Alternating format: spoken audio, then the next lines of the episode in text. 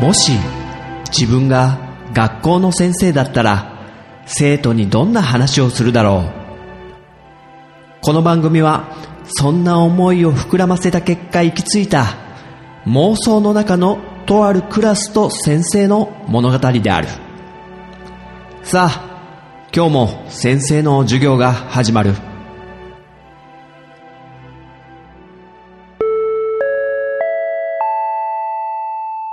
生と生徒の連絡帳。うわ寒寒寒寒職員室もなんか最近すごい冷えるんだよな。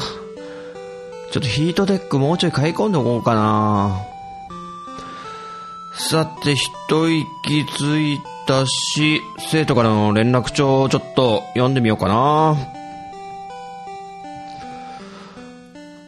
はい、ポッドキャストかの、虹パパラジオやってる虹パパ生活くんいただいてるね。第24回拝聴君は世界の宝物。あ、先生がね、ちょっと曲を作ったから発表した回だね。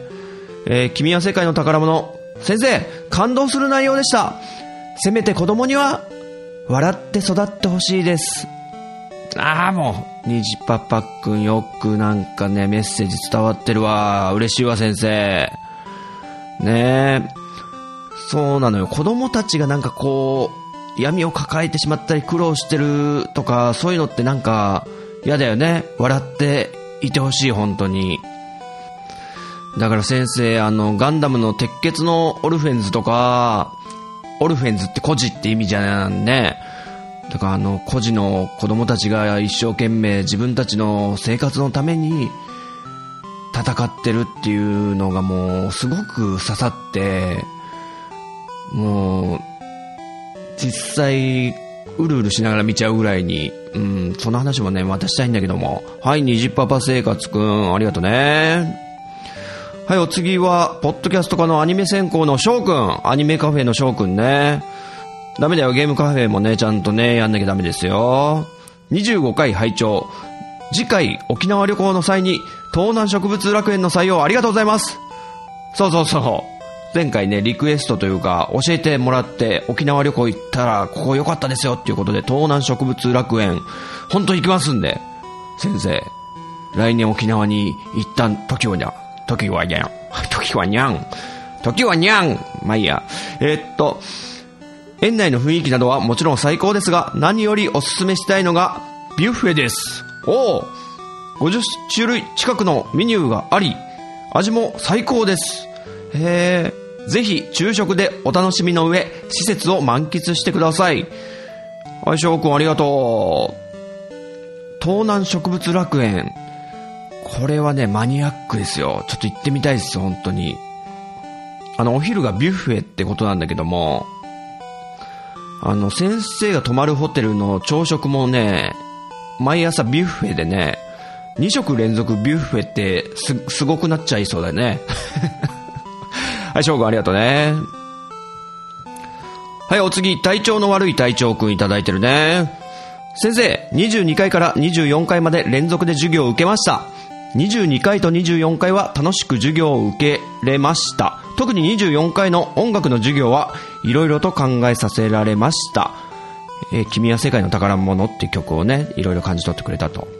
しかし、第23回は途中で記憶が飛んでました。すみません。え、23回ってなんだっけ？ちょっと。23回の記憶が飛んでた。まあ、授業なんて、たまにね、寝ちゃうこととかね、あるからいいですよ。あ、シュートのね、ネタバレ会。ちょっとね、話長かったかもね、先生。知ってる人にとっては楽しいけど。はいはい、全然いいですよ、それは。まあ、人によってね、話のネタは、当たり外れあるからね。はい、体調の悪い隊長くんありがとうね。お次は、あ、俺かラジオの、コメさんね。コメさんからいただいてるね。ポッドキャストかの俺かラジオ。あれ、俺かラジオ最近更新してるかな？ちょっとチェックしちゃうぞ、先生は、ポッドキャストかの。俺かラジオ。俺たちの戦いはこれかラジオ。お、してる。先週の木曜日にしてる。あ、ごめん、ちょっと先生、抜け落ちてたわ。スーパーロボット対戦のね、話をしてんのかな？はい、俺かラジオのコメさん。人学ネタバレ会を聞いて思い出した。おなんか思い出話かな？ドラゴンボールの連載が終了した時、学校の下駄箱でクラスメートに明るく、ドラゴンボール終わったよと言ったら、睨まれちゃったこと。あー、なるほど。最終回ってのもダメなんだ。あれだ、単行本楽しみにしてた人に対してだったのかなまあ、このネタバレっていうのね、あの、人によってここまで知りたいとかいろいろあるからね、下手するとあの、出演する、あの、出演者のキャストの人を知りたくなかったって人とかもね、いたりして。これなかなか大変ですよ。はい、コメスさん、ありがとうね。はい、お次、名古屋の梅次郎くん。あれ、初めて連絡帳くれたかな？もしかして。人学、聞いて気になって、あ、ラジオの時間をレンタル。おお、面白かったです。おお、よかった、ラジオの時間、当たった。千本ノッコを筆頭に、みんながわがまま自分勝手なのがいかんのだけど、見終わると、なぜか全員憎めないのね。あー、そうだね。ラジオの時間の、ほんと自分勝手だよね、みんな。キャラクターたちがもう、わがままばっか言って、引っかき回されて、でもなんか、それって普通の、なんか生活で、ね、生活してて、よくあるよね。それをちょっと大げさに表現してくれる。それを笑いの形に変えてくれる素晴らしい映画だかなと思いますね、先生は。はい。名古屋の梅次郎くん、ありがとうね。はい、お次。ドリドリズムこと本町くん、いただいてるね。ポッドキャスト家のハンクララジオ。ハンクラッチって意味だったんだね、俺。俺ってごめん。あの、にゃん、にゃん、にゃん、にゃん、にゃん、にゃん、にゃん、先生ね、最近気づいたの、ハンクラッチって意味だったんだってね。いいね、ハンクラって感じ。あの、ちょうど絶妙なさじ加減っていう番組名がいいっすね。合ってますね。はい。えー今回名前のことについてね、ちょっと先生がなんか戸惑ってるみたいなので、ちょっと教えてくれてるよ。人学の第25回を拝聴なんか自分の名前で惑わせてしまってる模様。簡単に言いますと、ドリドリズムがラジオネーム、本マッチが配信者としてのネームなんです。紛らわしくってすいません。なるほど。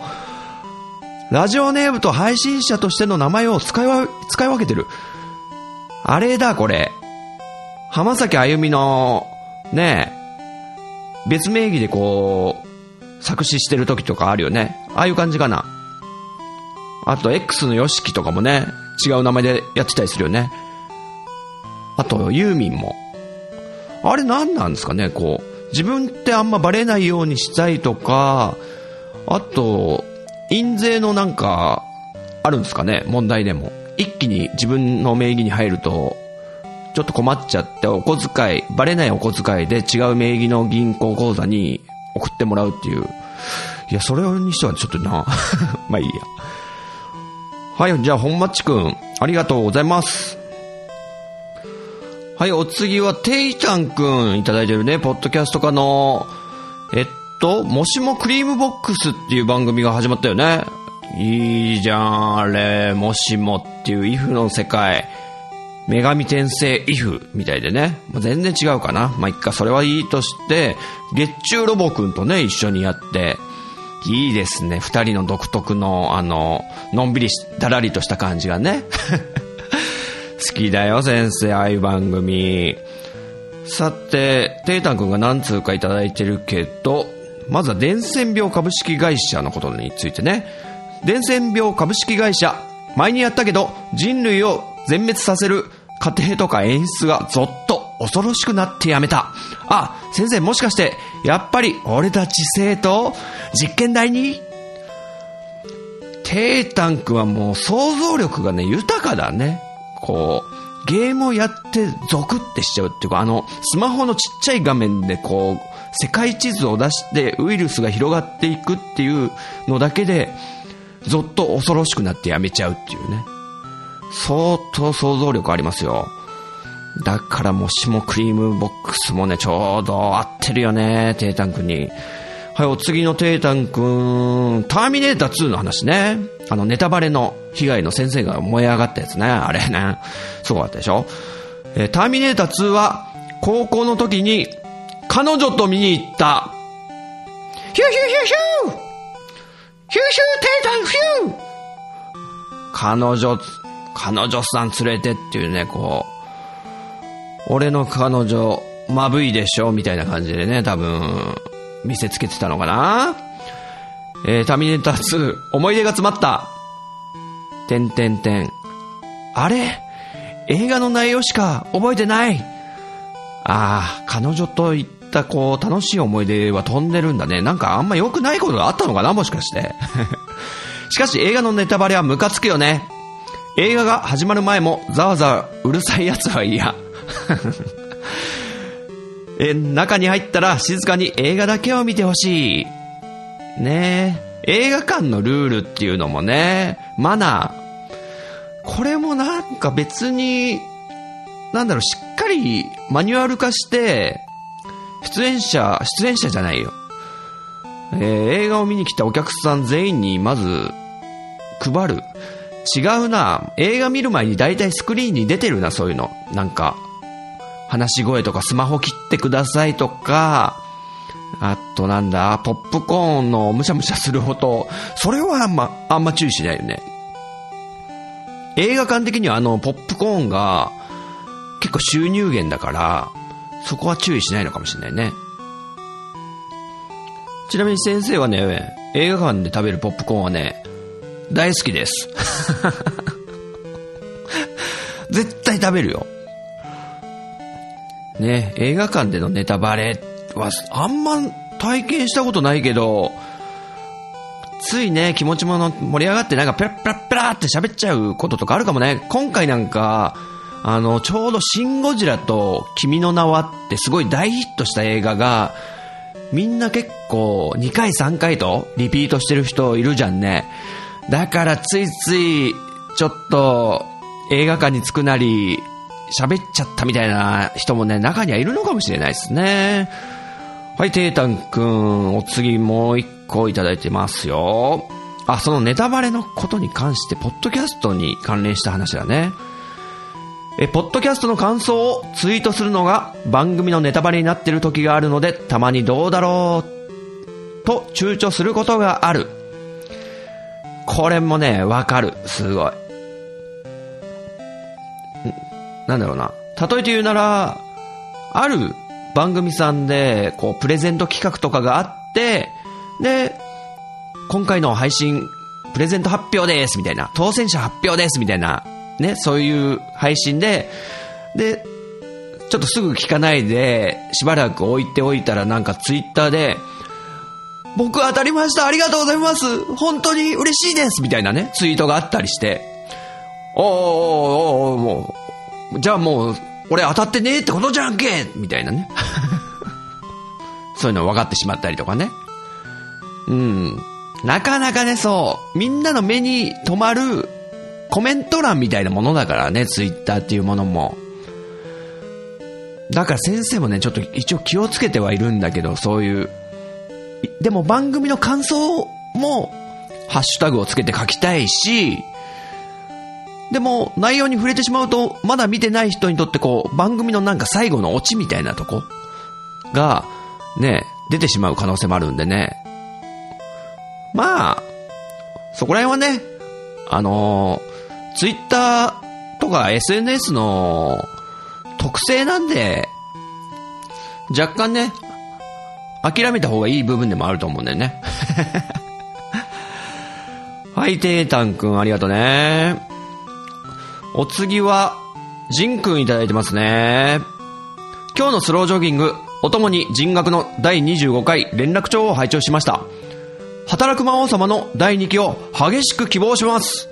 おジンくんいいね。働く魔王様ね、第2期本当やってほしい。なんとかね、しぶとく粘りたいけど、これまたね、ジン君とね、ジンタ先生ね、また紛らわしくなっちゃうね。お互いにこう、働く魔王様好きってことで、スロージョギングやってて、名前が被ってるってことでね。いや、それはいいんですよ、全然。はい、続き。えっ、と、大島司さんのシュートは、めっちゃ読んでました。大島司が女性なのは、連絡帳で知りました。あ、この番組でね。びっくりです。はいはいはい。これは確か、確かですよ。ゆずきちくんの、そうだ、お便り、じゃないね、連絡帳ね、読んでる時に、大島司さんが女性だっていう話がね、出て。そうなんだよね。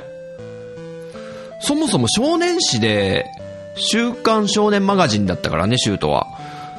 そういう少年誌で結構女性の方が書いてるってあんま聞かないよね。ジャンプで女性の漫画家さんっていたかな？ちょっと思い当たんないけど。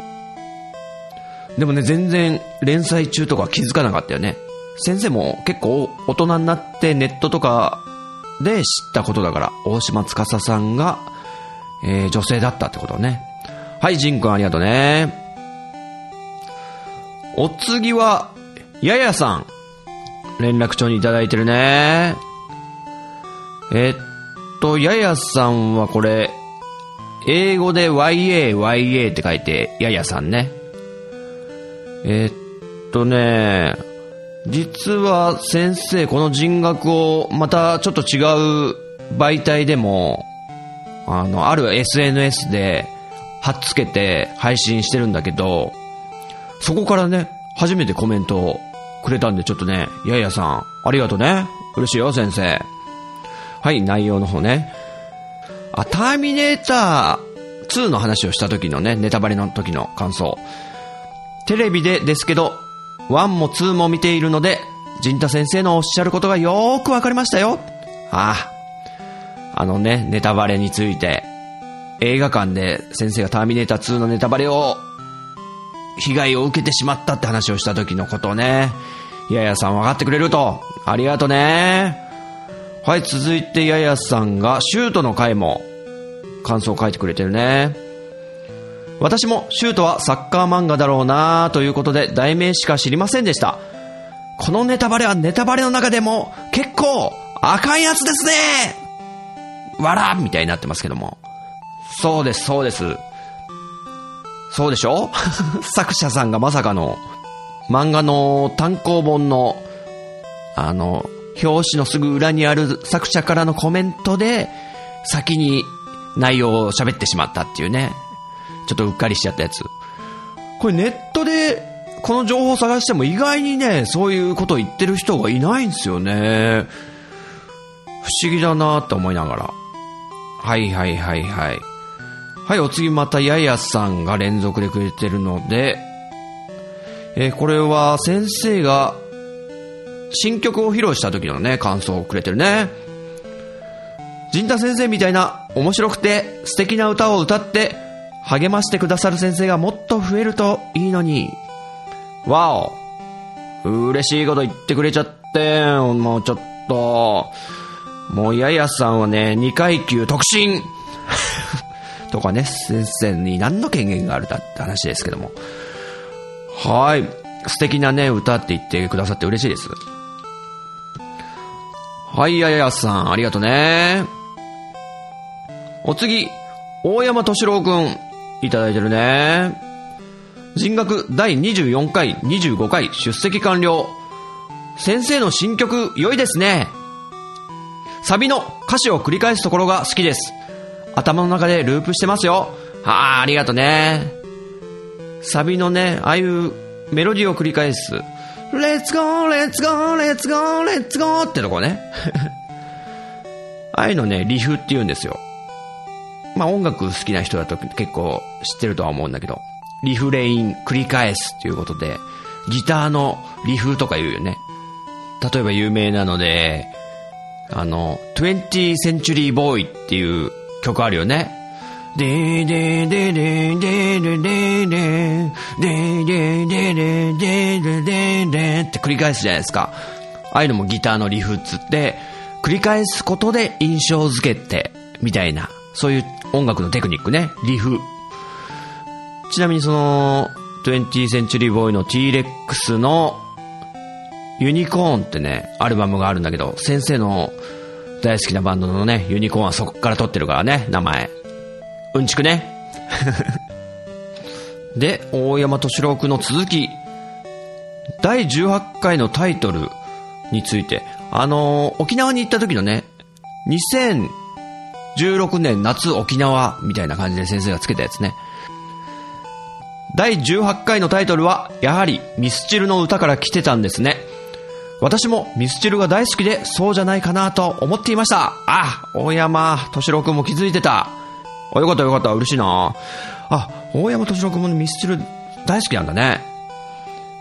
ね、ミスチルの話もしましょうかね。あの、まあ、ユニコーンも大好きだけど、ミスチルもね、かなり先生大好きなんでね。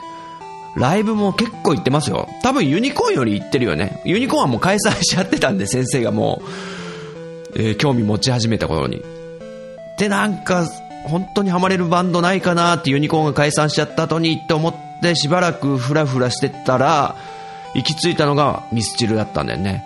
またちょっとユニコーンとは全然違うんだけど、あの、ちょうど、深海ってアルバムを出したぐらいの頃のミスチルが、先生すごい好きで、なんか、ラブソングとかばっか歌ってるイメージがあって、なんかチャラチャラしてるバンドだな、ミスチルって、みたいなね、ちょっと思ってた時に、その深海ってアルバムが結構、ボーカルの桜井さんがね、もう悩んで、ほんとまさに海の中に沈んでってるような感覚だったんじゃないかなと。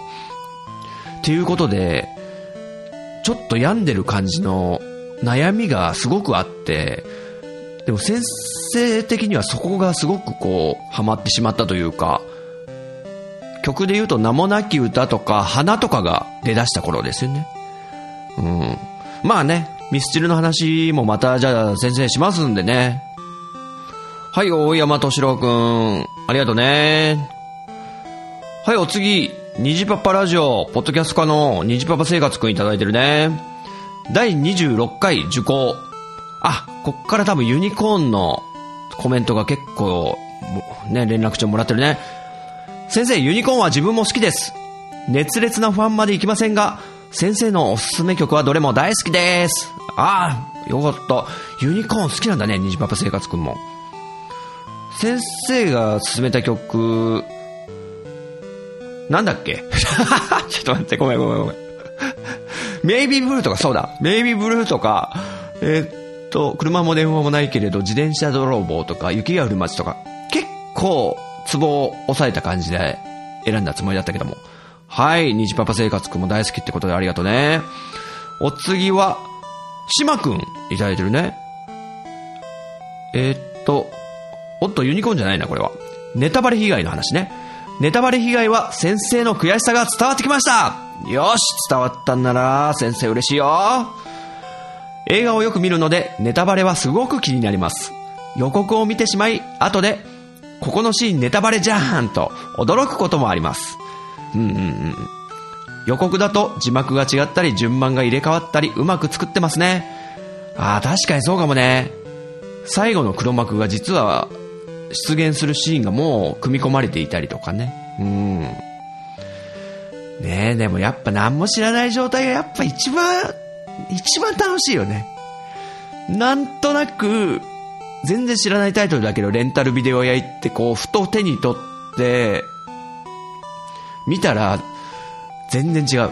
そう。実は先生、アイアムレジェンドっていう映画なんてまさにそんな感じで見て、あの、ウィル・スミスがコマーシャルでなんか、一人でね、こう、ニューヨークとかの街で一人で、なんかゴルフとかしてるんですよね、街の中で。で、他に誰も人がいないみたいな感じが伝わってきて、あれこれ何の映画なんだろうっていうことしか知らなかったのよ。で、ある時こう、まあ、当時若かった時ですよ、まだ先生が。バンドのライブでね、こう、終電を逃してしまいまして。で、新宿でレートショーをやってたんで、ああ、オールナイトでなんか映画やってるってことで、あ、アイアムレジェンドちょっと気になってたから見ようって思って見たら、ゾンビものだったよね。これ全然知らなくって、すごいハマっちゃいました、先生、その時。何も知らないとこから入ったもんでね。うん、すごい新鮮だったんでね。そういう喜びもあるあるよね、やっぱり。はい、島くんありがとうね。お次、とめきちくんいただいてるよ。えー、人学聞いてたらユニコーン PV 集見たくなったです。いやー働く男の PV。モザイクのお姉ちゃんの裸にドキドキした中学生でした。あ、働く男の時に中学生ぐらいってことは先生と留吉くんは多分、年、同い年ぐらいですね。毛玉の嵐っていう働く男が入ってるアルバム出たのが中2、中3だったかな。で、そうそうそう。この働く男って曲が、あの、外人の金髪のお姉さんが真っ裸で、こう、ユニコーンが演奏してる左右からこう歩、歩いてね、横切るっていう。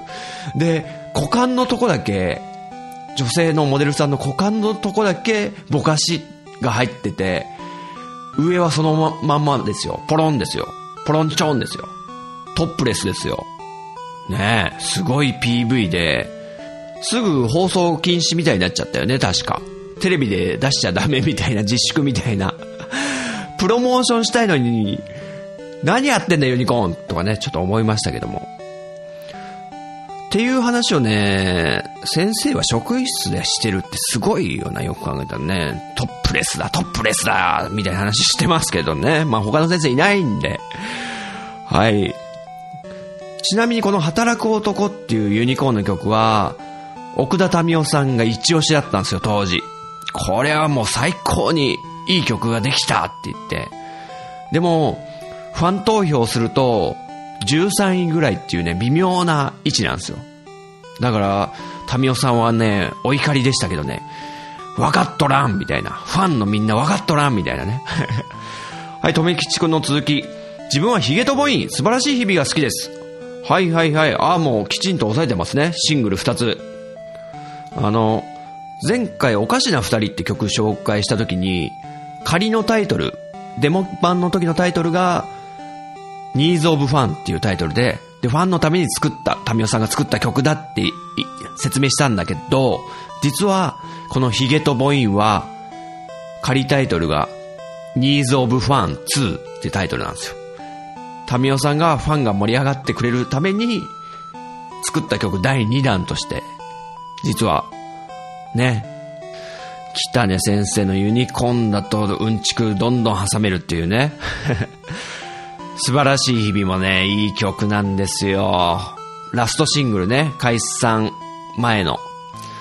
もうその、素晴らしい日々の PV 自体が、もう映像的に、すごい寂しい感じなんですよね。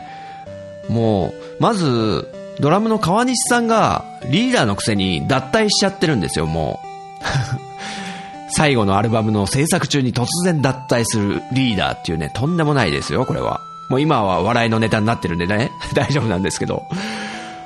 で、その素晴らしい日々の PV は、川西さん以外の4人のメンバーが、あの、十字路みたいな、ね、山道の十字路みたいなとこで4方向に去っていくっていうシーンで、ね、そういうのがあって、すごいなんか、これもしかしたらユニコーン解散しちゃうのかなみたいな予感をね、漂わせていたという。はい、とめきちくんありがとうね。はい、ジンくんいただいてるね。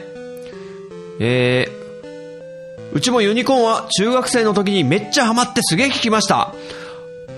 あ、ジンくんもやっぱり先生と、年結構近いかもね。中学生の時にハマってたっていうのが、前世紀の頃でしょ？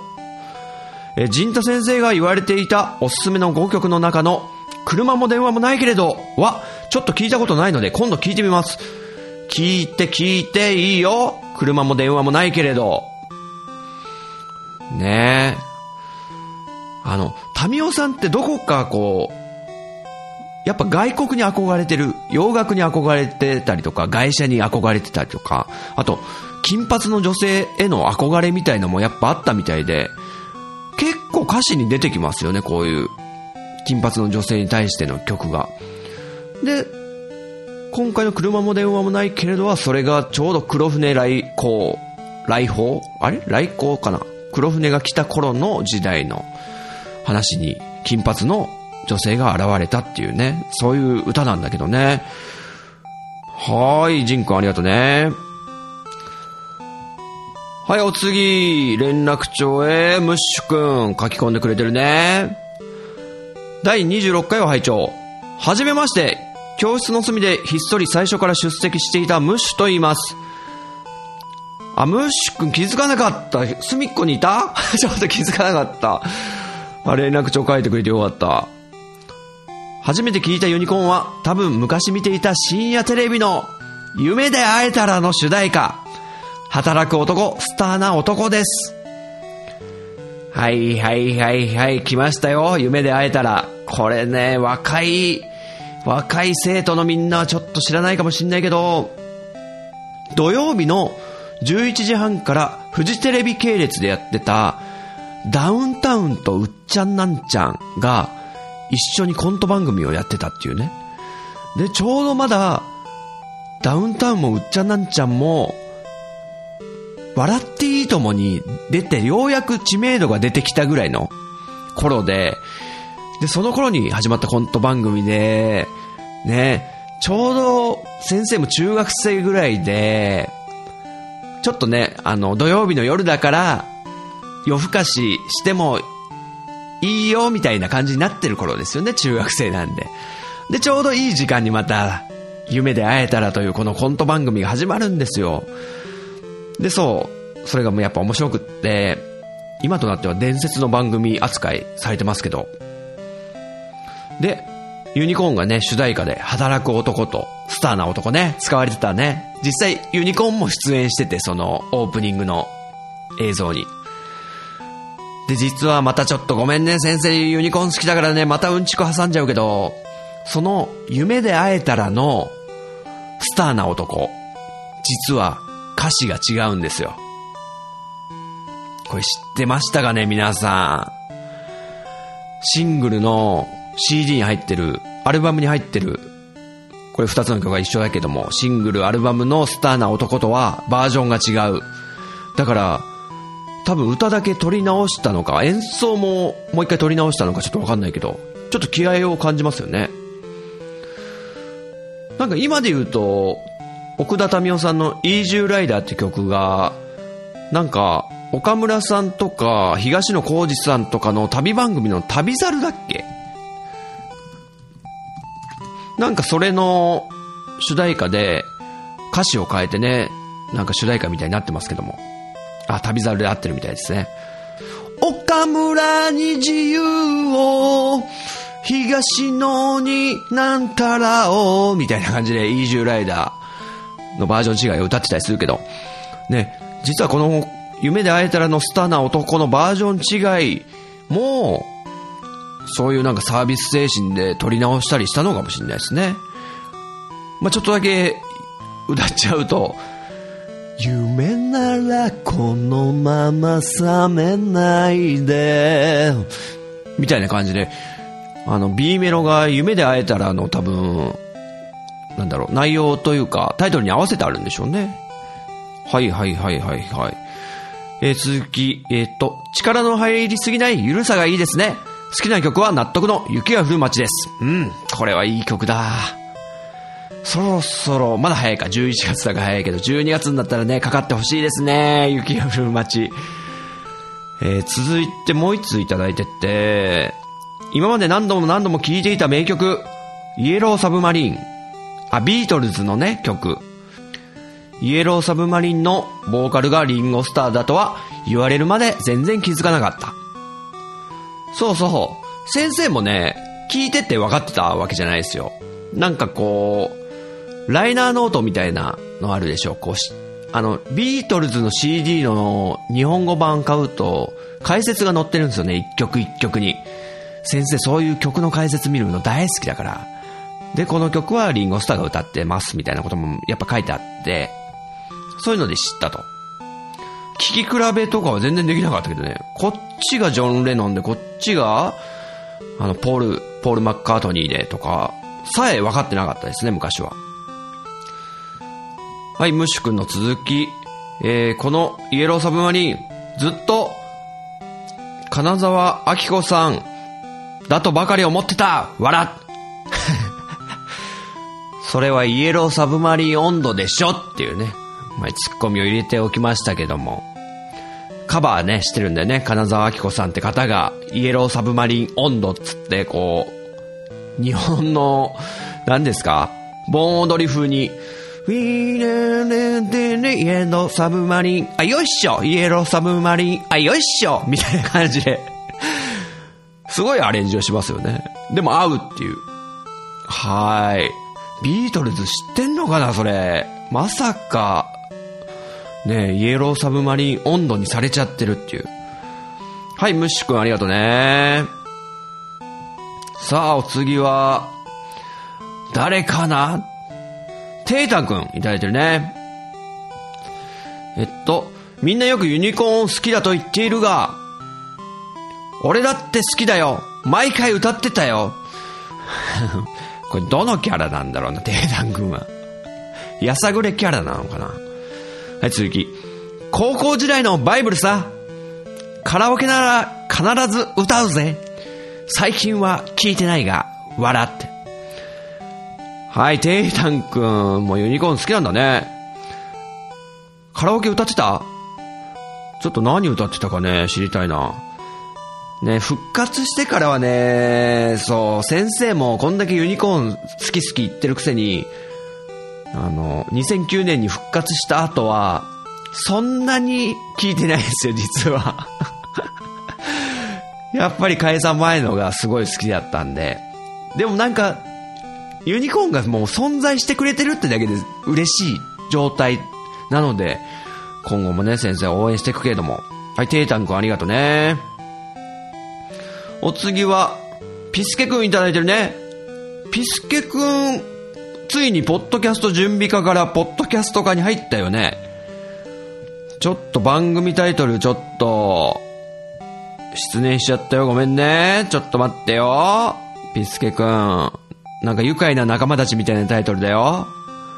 ピスケくん。あったポケットの中のピスケと仲間たちっていうね、ポッドキャスト番組始めて、藤もっちくんとやってるよね？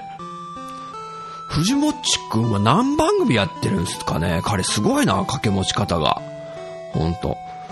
はい、そんなピスケくんからいただいてるよ。26回拝聴み、ユニコーンね。メイビーブルー聞きました ボーイ感満載の、バンドのね、あのボーイ、氷室さんとかがいるえー、氷室さんと布袋さんがいるボーイ感満載の人気の出そうな曲。しかし、ユニコーンっぽいかって言われると、やっぱりちょっと違いますね。かっこ笑い。はい、メイビーブルーね。これもうまさに、先生なんであの、ユニコーンの5曲のおすすめの中にメイビーブルー入れたかっつうと、ピスケ君のね、ちょっとね、意識したんだよね。おそらく、ピスケ君が本当あの、ビジュアル系的な曲好きだったりとか、あとなんだっけな。あれあれ。そうだ、コードギアスっていうアニメのね、話をね、ピスケくんと一緒に語らったことがあるけど、その時に曲の好みがちょっと先生と異なってるってことにすごく気づいて、これはおそらく普通のユニコーンの曲は、ピスケくん好みじゃないぞ。でも、その中でも、ピスケ君に寄ってるのは何だろうと思ったら、やっぱりメイビーブルーとか初期の頃の曲なんだろうなってことで、出したらやっぱり聴いてくれた。よかった、これ。うまいことやったよ、先生、これ。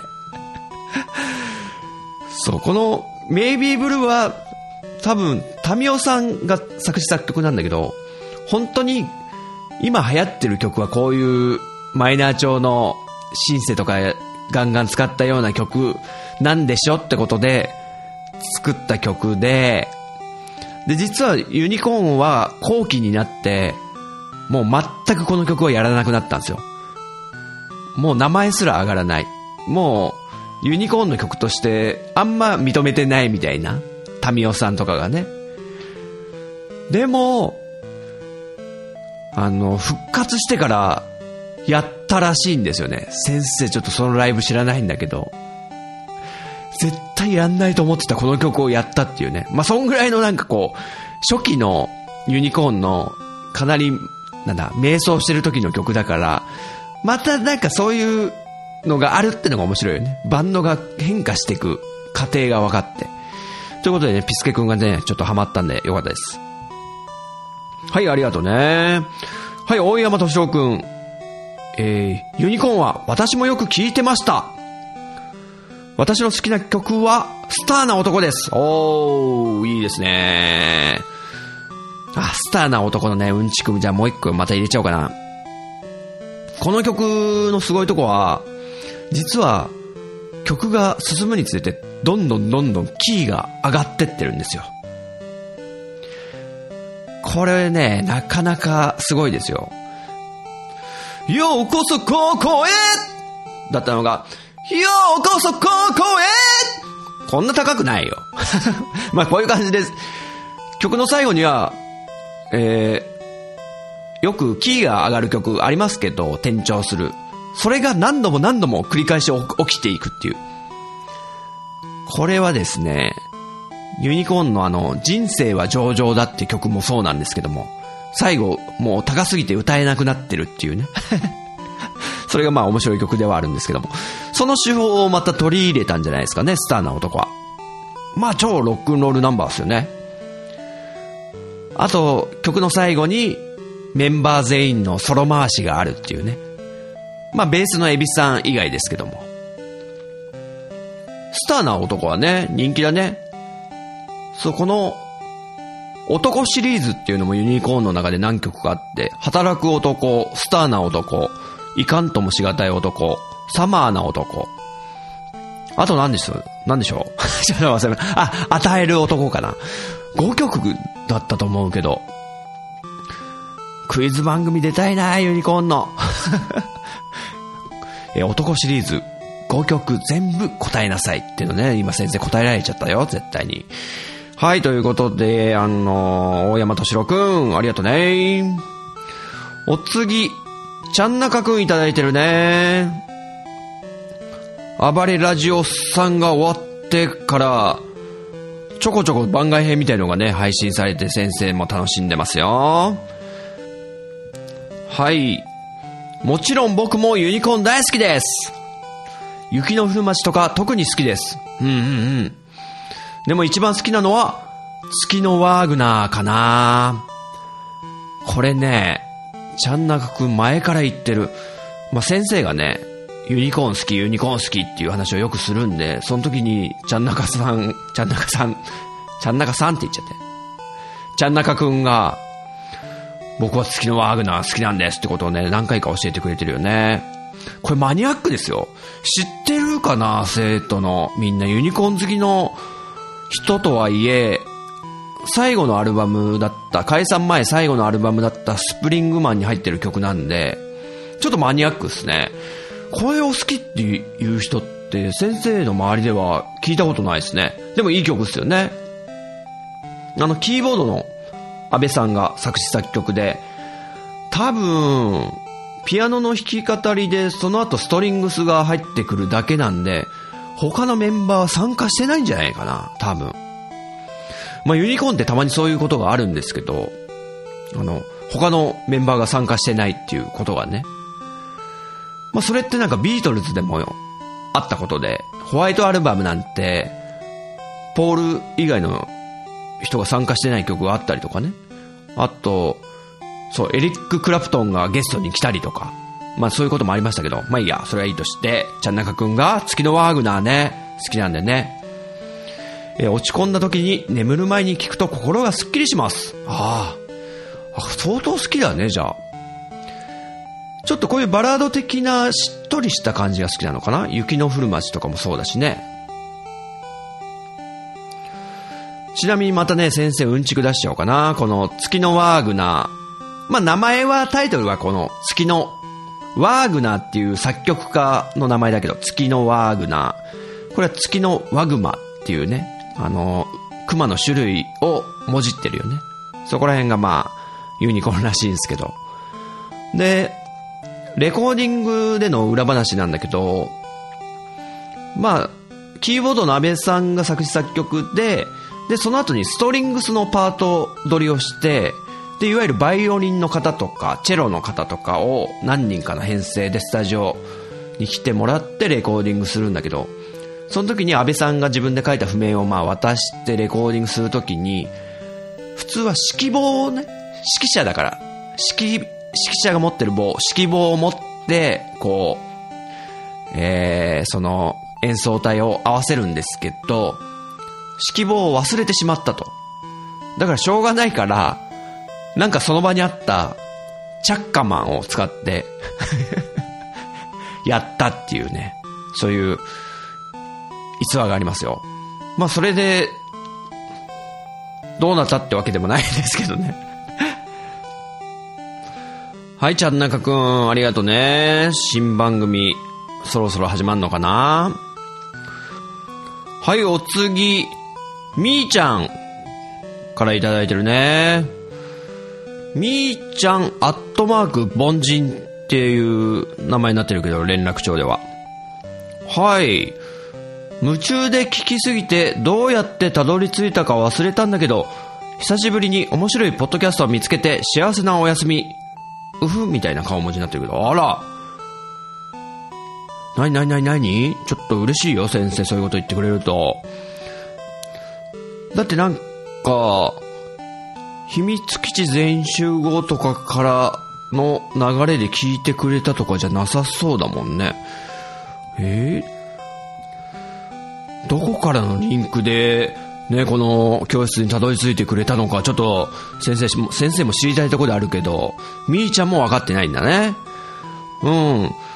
えっとね、先生、いつでもね、授業やってるんでね、また聞いてくれると嬉しいよ、みーちゃん。はーい、ありがとうね。お次。はい、兄くん。はい、いただいてるね。えー、ポッドキャスト家のドラクエン天線香のね、あの、ドアラジの、ドアラジの、ごめん、兄くん、サポーターなのかな？ほん、もう本茶になってんのかな？ちょっとね、ごめんね。そこら辺、ごちゃごちゃしてっけども。はい、兄くん、ユニコーン会、来たね。ユニコーン会、パニックアタックが大好きでした。後輩からもらったテープでしたが、擦り切れるほど聞きました。特にファイナリーが好きでしたね。ほう。はい、兄くん、ありがとう。兄くんもね、ユニコーン好き。まあもうみんな、この世代はね、好きなんだね、ユニコーン。多いね、ユニコーン好きな人。えっと、パニックアタックはね、いいですよ、これも。2枚目のね、アルバムで。で、カセットで聴いてたのね。これもね、先生ね、一緒実は。一番最初は、カセットテープをね、友達にダビングしてもらったやつをもらって、聞いてたんだけど、だから、あの、カセットテープあるあるで、ちょっと頭の何秒かが切れちゃってんのね。ちょっと CD からのダビングにちょっと失敗しちゃって。だから、1曲目の I'm a Loser って曲ね、兄くんわかると思うけど、最初アカペラでタミオさんの歌から入るやつ。かない、身動きもできないって、こう、かないって入ってくるのね。先生のカセットテープは。届かないのはずなんだけど、本当は。だからその先生はね、その印象が強くてですね。はい。ねファイナリーが好きだった。へえ、バラードだよね。いい曲ですよ。あの、手島勇ギタリストのテッシーの魂のギターソロがですね、最後入ってるんですね。あとイントロの、てんてんてんてん、てれれんれんってちょっと口でうまく表現できたけど、そのフレーズは先生、ギターでしょっちゅう弾きますよ。あ、ギターあるからちょっと弾いてみようかな。大丈夫だよ、著作権とかね。入るかな、これ。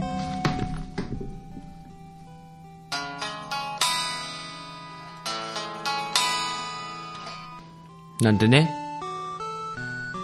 職員室でね、ギター弾く、あ、あ、あ、あえー、っと、そう、好きでね、手癖でよく弾いちゃうフレーズの一つね、ファイナリーのイントロは。またね、うんちく出しちゃおうかな。これね、ファイナリーの仮タイトル。えー、トゥワイライトって名前だったと思うよ、多分。トゥワイライヤイヤみたいなね、歌詞があると思うけども。ね、先生歌いまくってるけど大丈夫かな、この番組。はい、兄くんありがとうね。はい、お次は体調の悪い隊長くん。あ、写真付きで連絡帳に書き込みしてくれてるね。えー、次は人学28回、ウルトラマンレオを聞きながらワックスがけ。あ、それで、あの、ウルトラマンレオの回28回聞いてますよってことで、アートワークとかね、再生してる画面を映してくれてるけども、ね、嬉しいね、こうやって、ちゃんと証明をね、してくれるというか。いいですね。体調の悪い隊長くんはなんかこう、休みをいつもね、満喫してる感じがするね。前回はなんかスモークで、燻製をなんか自作で、自分のお庭なのかな？庭と、庭先とかでなんか作りながら、ポッドキャスト聞いて、今日は愛車のワックスがけ？いいですね。はい、体調の悪い隊長くんありがとうね。お次、大山敏郎くんいただいてるね。人学27回28回出席完了。ウルトラマンのお話ですが、ウルトラマンはあれだけ見たのにあまり覚えてません。ほう。ウルトラマン80で覚えてるのは実写とアニメの融合？とウルトラマン80ソーセージが新発売だったことぐらいです。かっこ笑。ウルトラマン80が実写とアニメの融合？何それ？ちょっと調べてみるよ、先生。また職員室のパソコンで、ねえ、ウルトラマンを調べてるってこれ大丈夫かな？ちょっと。履歴とか大丈夫かな？ウルトラマン80アニメと実写？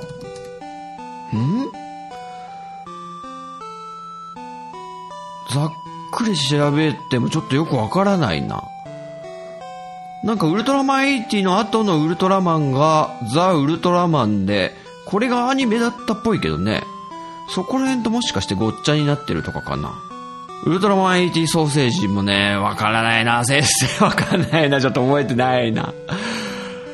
あのね、先生がなんか、なんでウルトラマンレオの話とか結構詳しく覚えてるかっていうと、太郎とかね。あの、ウルトラマン大百科みたいのをね、ちっちゃい頃持ってたんだよね。いつ買ってもらったとか全然覚えてないんだけど、初代のウルトラマンからウルトラマンレオまで載ってるやつ。初期のウルトラマン作品はその大百科のおかげで結構先生は詳しくなっちゃってるっていうね。まあ、そういうことがありましたと。はい、大山敏郎くんありがとうね。はい、お次の連絡帳は、ややさんいただいてるね。えー、っと、アルファベットで YAYA のややさん。えっと、この授業を配信してるね、とある SNS の方ね。そこからね、授業を聞いてくれてるややさん。はい、ありがとうね。これあれね、ネバーエンディングストーリーと U ボートの共通点の話した時にの感想ね。先生が目をキラキラさせて語ってくれてるような、こういう授業好きです。あ、ありがとうね、ややさん。もう、おっしゃる通り、先生もね、キラキラしてね、喋ってたね、あの時。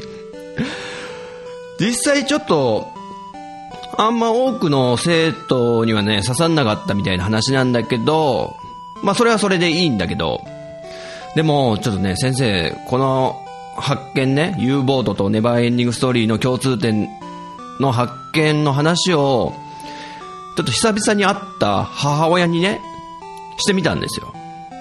そしたらね、めちゃくちゃ食いついてね、うちの母親が。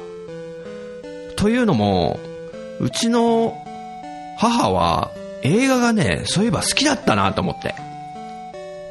で、僕がね、先生がちっちゃい頃に、もう映画全盛期の頃ですよ。もう金土日と言ったら夜の9時から全部映画がやってたような、その頃の映画って、まあ、80年代から90年代初頭の頃によくやってたそういうのって、うちの母親の影響がすごい強かったなと思って。で、よく考えたら結構、映画もね、連れてってくれたなと思って。で、この先日話した U ボートとネバーエンディングストーリーの話をしたところ、まあ母親がもう、あ、U ボートね、お母さん好きだったわよ、みたいなことになって、それがね、ネバーエンディングストーリーと監督一緒なのよ、つったら、うえーみたいな。すごいわねみたいな。あ、やっぱりこの、この人の息子だなって思ったよね、自分が。うん。はい、ということでね、ややさんありがとうね。はい、お次は、あ、にじパパラジオをやってるポッドキャスト家のにじパパ生活くんいただいてるね。えっと、27から29次元目受講。先生の紹介は響いてきます。U ボートよりネバーエンディングストーリーに反応してしまいました。わら。ウルトラマンは全く触れてこなかったですね。どちらかというと仮面ライダー見てましたね。ほうほうほう。仮面ライダーね。これも先生ね、ウルトラマンと同様に、なぜか大百科持ってて、なんか設定とかはね、すごい詳しかったりすんのよ。だから、あのー、まあ、昭和のね、ライダーで、初期の仮面ライダーはみんなバッタがこう、バッタの能力なのに、ストロンガーだけはカブトムシだとかね。そういうこ細かいこととか。あとね、当時からね、やっぱりね、ライダーマンはダッサいなと思ってたよね。実際見たことないから何とも言えないんだけど。はい。虹パパ生活くんありがとうね。お次、翔くん。えー、アニメカフェとゲームカフェやってるポッドキャスト家の翔くん。えー、29回、ウッドストック良い子ですね。でしょ？そして、陣太先生の学校は、教科書の後ろから授業を進めていくスタイルなんですね。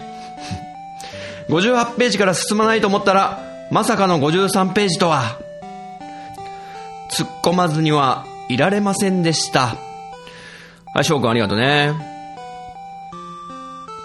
教科書、戻ってた？翔くん。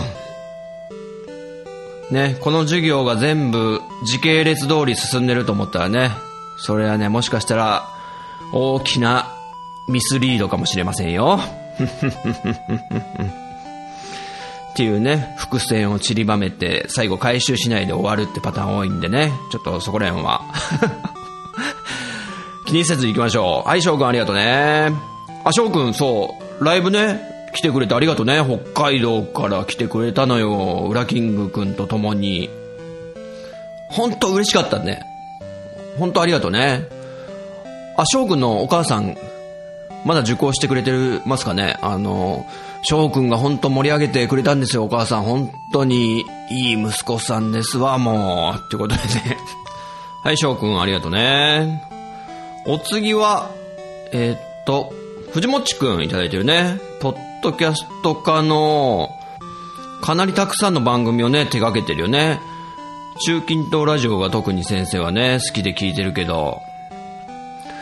はい、えー、藤もっちくんは、えー、ダイレクトメール型の連絡帳ね。陣田先生、こんにちは。特撮同好会のもっちです。あ、そっちの方の部活もやってんだね、放課後に。先日のウルトラマンレオウルトラマン80の話、とても楽しかったです。だいぶ思い出補正されていた点はありましたが、嘘本当？やっぱり？ね、そのうろ覚えがいいでしょ、また。えー、かなり記憶に残されていて嬉しかったです。ああ、もうほんと特撮好きなんだね、藤本くんは。そんな陣田先生にぜひ見てほしいウルトラ作品があります。それは2006年から1年間放映されたウルトラマンメビウスです。この番組は平成の世において久しぶりに昭和ウルトラシリーズと完全につながった作品として描かれました。中でも第34話、故郷のない男ではウルトラマンレオが第41話思い出の先生ではウルトラマン80がそれぞれ客演しています34話では、レオが、セブン、諸星団に受けたような厳しくも愛のある泥臭い特訓を叩き込まれるシーンがあったり、えー、メビウスのね、人が受けるってことだよね、特訓を。セえー、レオから。41話では、かつて、エイティ、大和武史の教え子だった塚本をはじめ、新一、博士、スーパー、ファッションたちが、これあだ名ね博士って、お化けの九太郎にもね、博士ってあだ名の言いましたけど、こう、長袖のシャツをだらーんとさして、こう、袖をね、えー、その、教え子だった彼らが立派な大人となって登場し、廃校が決まってしまった桜ヶ丘中学の最後の同窓会を開くという、ある意味、ウルトラマン80の真の最終回を描いてくれました。放送当時から、ヤマト先生がウルトラマン80に違いないと感じていた塚本は、地球に再び現れた80に、同窓会に参加してほしいと懇願するも、80は飛び去ってしまう。しかし、かつての教え子たちの思いを感じ取った80は、てんてんてん。という、かつてのファンなら涙なくしては語れない内容となっています。人学で話題になっていなかったので、もしまだ見ていないのであれば、ぜひ、ぜひ見てください。そして、陣太先生の教え子たちに語り継いでください。では、では、これからも楽しい配信を続けていってください。そして、たまには特撮同好会にも顔出してくださいね。ではまたはい、藤もっちくんありがとね。特撮大好きな藤もっちくんの愛のね、こもったもうメッセージですけど、ウルトラマンメビウスね、実は先生知ってましたよ。で、まさに、レオとエイティが出る回をジャスト見たっていうね。これ、なんでメビウスの存在知ったかっていうと、もうウルトラマンとか全然ね、興味がなかったんだけど、大人になってから。でも、あの、姪っ子と甥っ子がね、なんかある時、カラオケに行った時に、このウルトラマンメビウスの主題歌を歌ってくれたの。したら、めちゃくちゃいい曲だよね、これ。メビウスの歌。ねねねねねねねなんだろうみたいな。で、結構、まあ、甥っ子と姪っ子が歌ってるっていうのもなんかあって、こう、うるうる来ちゃうような感じで、前向きなね、歌だし、すごい、こう、いい歌だなと思って、で、家に帰ってから、あいい歌だったなと思って、メビウスかって調べてみたら、藤もっちくんの言う通り、あの、ね、レオとか、エイティが出てくる回があるんだよね。そう、そのことを知って、で、まあ、ネットで動画も転がってたんで見たんだけど、そう、もう感動したよ、本当に。だって、レオの大鳥原役のね、役者さんもちゃんと出て、もう白髪の白髪で、髭ももう全部真っ白になった感じだったかな、多分。そこまでなってないか。でもすごいいい、ダンディーな、いい年の取り方して、シワとかも、かっこいいんですよ。ねもう年季の入った。で、変身もするんですよね。うん、確か。いやー、あれはよかった。で、80ね。こちらも80役だった、長谷川初則さんだよね。この方はもう今でも役者さんでよくテレビで見かけるから、まあいいおじさんに、ね、なって、101回目のプロポーズとかにも出てたもんね。あの、くしくも金八先生じゃないや、武田鉄矢のライバル的存在だから、よく考えたらなんか面白いね。学園ドラマの金八先生と、えー、学園ドラマをモデルとした特撮のウルトラマンエイジーという作品で先生だった長谷川さんが共演してるっていうのが、なんか面白い感じがしますけども。はい。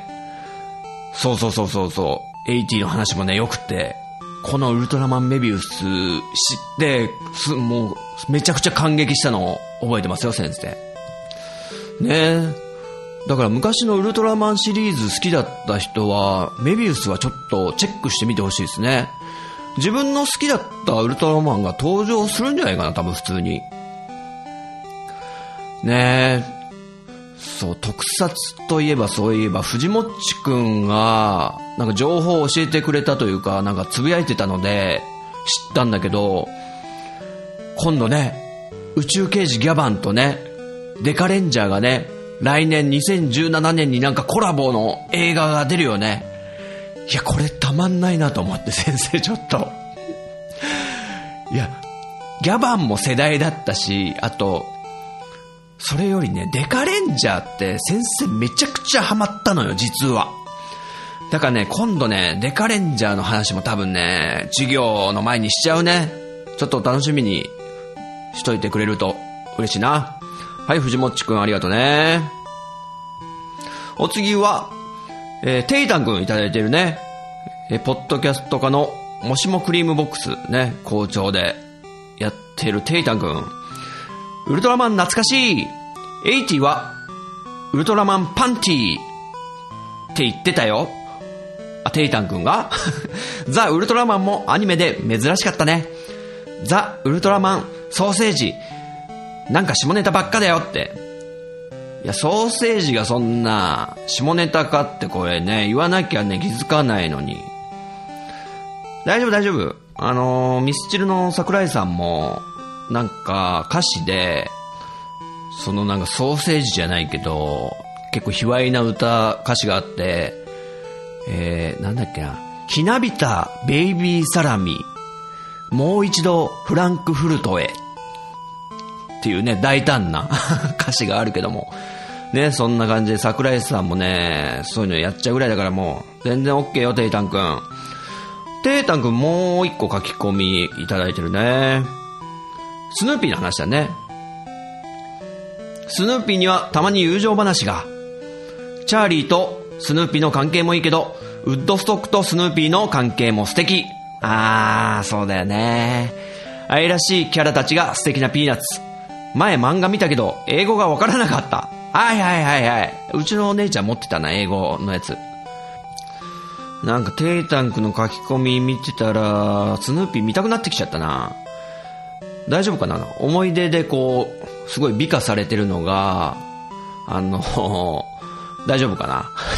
なんか一気に現実に引き戻されるとかないかな？あのね、スヌーピーはね、一時期、ペプシのあのペットボトル、500ml のペットボトルにおまけがよくついてるじゃん。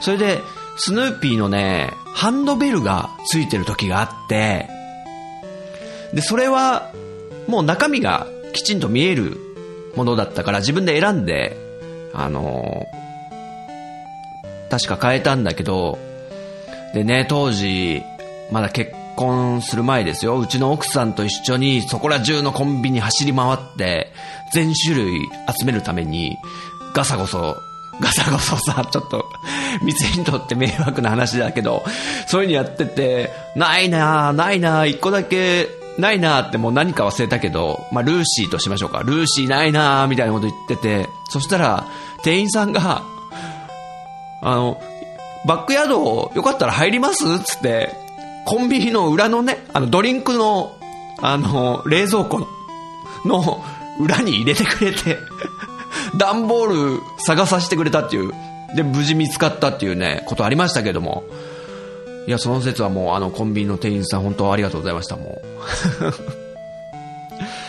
う。ね、そんぐらいスヌーピー、結構好きなんですけどもね。はい、テイタンくん、ありがとうね。はい、そういう感じで、えー、今回の連絡帳はこんなとこかな。はい、生徒のみんな、ありがとうね。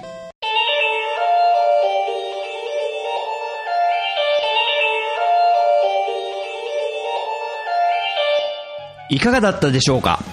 このように、この番組は私陣太が自分の話したいことを先生風に生徒に語るスタイルとなっています。気に入ってくださった方は、ポッドキャストでご購読いただけると幸いです。